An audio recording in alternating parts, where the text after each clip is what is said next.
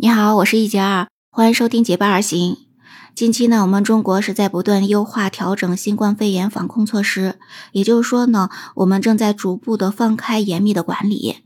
这个时候呢，我们一方面感觉到自己终于自由了哈，但是另一方面呢，也不得不担忧说感染的几率可能会增大了。所以呢，很多人都在不停的囤药哈。那么像莲花清瘟这种药，不仅呢是被价格炒到很高，甚至一度呢卖断货。不知道你有没有加入到这种囤货的大军当中哈？那在今天早上呢，很多药业的股票全线涨停。那实际上这个原因呢，不只是因为大家囤药啊，那更重要的是有一篇论文的发表。这个论文呢是关于新冠病毒可能会被终结的这样一个论证了。那这篇论文呢，它是发表在国际权威杂志《Nature》，也就是《自然》这个上面的。这个论文呢是英国剑桥大学的研究人员发表的。这篇论文主要是研究熊去氧胆酸这种药的。这种药呢是一种用于治疗肝病的常见的药，但是研究人员认为这种药未来可能会终结新冠病毒的流行了。听到这个消息，你有没有觉得很振奋啊？那其实研究人员说呢。疫苗是对抗新冠病毒非常有效的一个工具了，但是呢，疫苗并不是对每个人都有效的。比如说呢，如果免疫系统比较弱的病人，就很难起到效果。所以呢，这个研究实际上就是说要找到不依赖免疫系统的替代方法，来保护我们免受新冠病毒的感染。那这项研究呢，实际上是在新冠病毒最开始在全世界大流行的时候就开始了。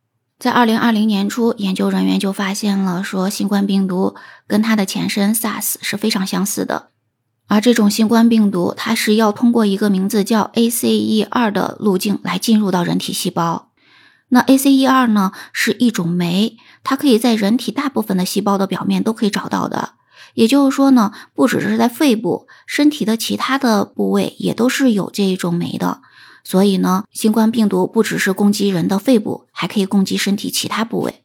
这也许是新冠病毒会有很多后遗症的这个原因吧。研究人员发现，熊去氧胆酸这种药，它可以减少人体细胞中 ACE2 的水平。也就是说呢，这种药它是可以减少人体细胞中 ACE2 这种酶的产生。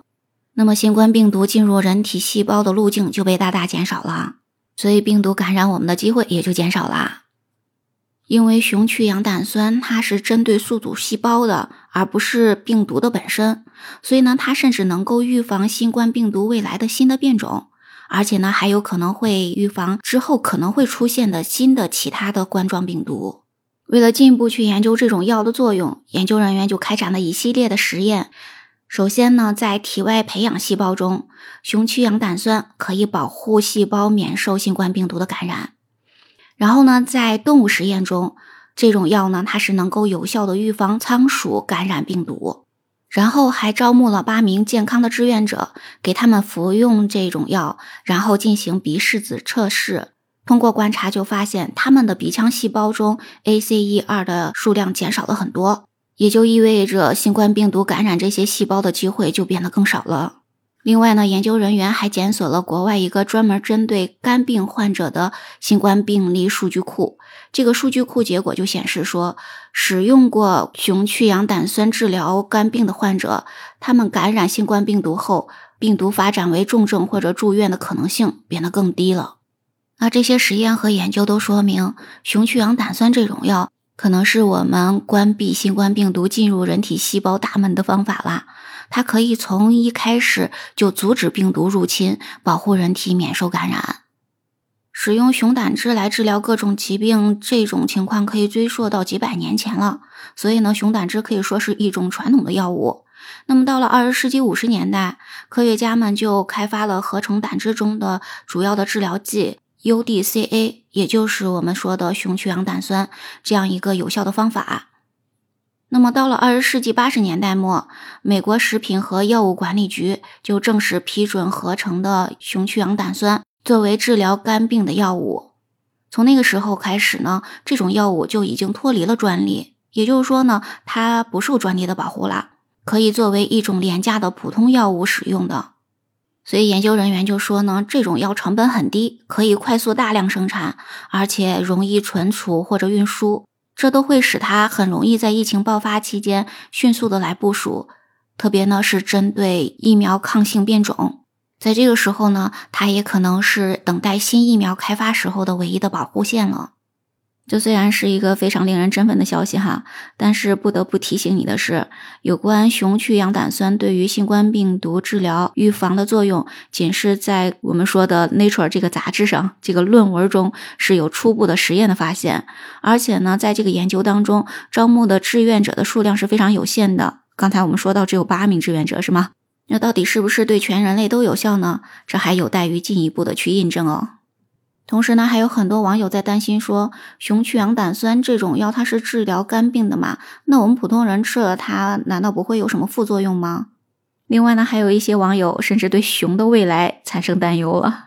不过呢，熊去氧胆酸虽然最早是在熊胆中发现的，又以熊来命名哈。但是呢，并不是只有熊才有的，在其他的脊椎动物的胆汁里面也是能够找到的，只不过是一般比较少。那比如说呢，在人的胆汁酸中，熊去氧胆酸只占到了大约百分之四左右。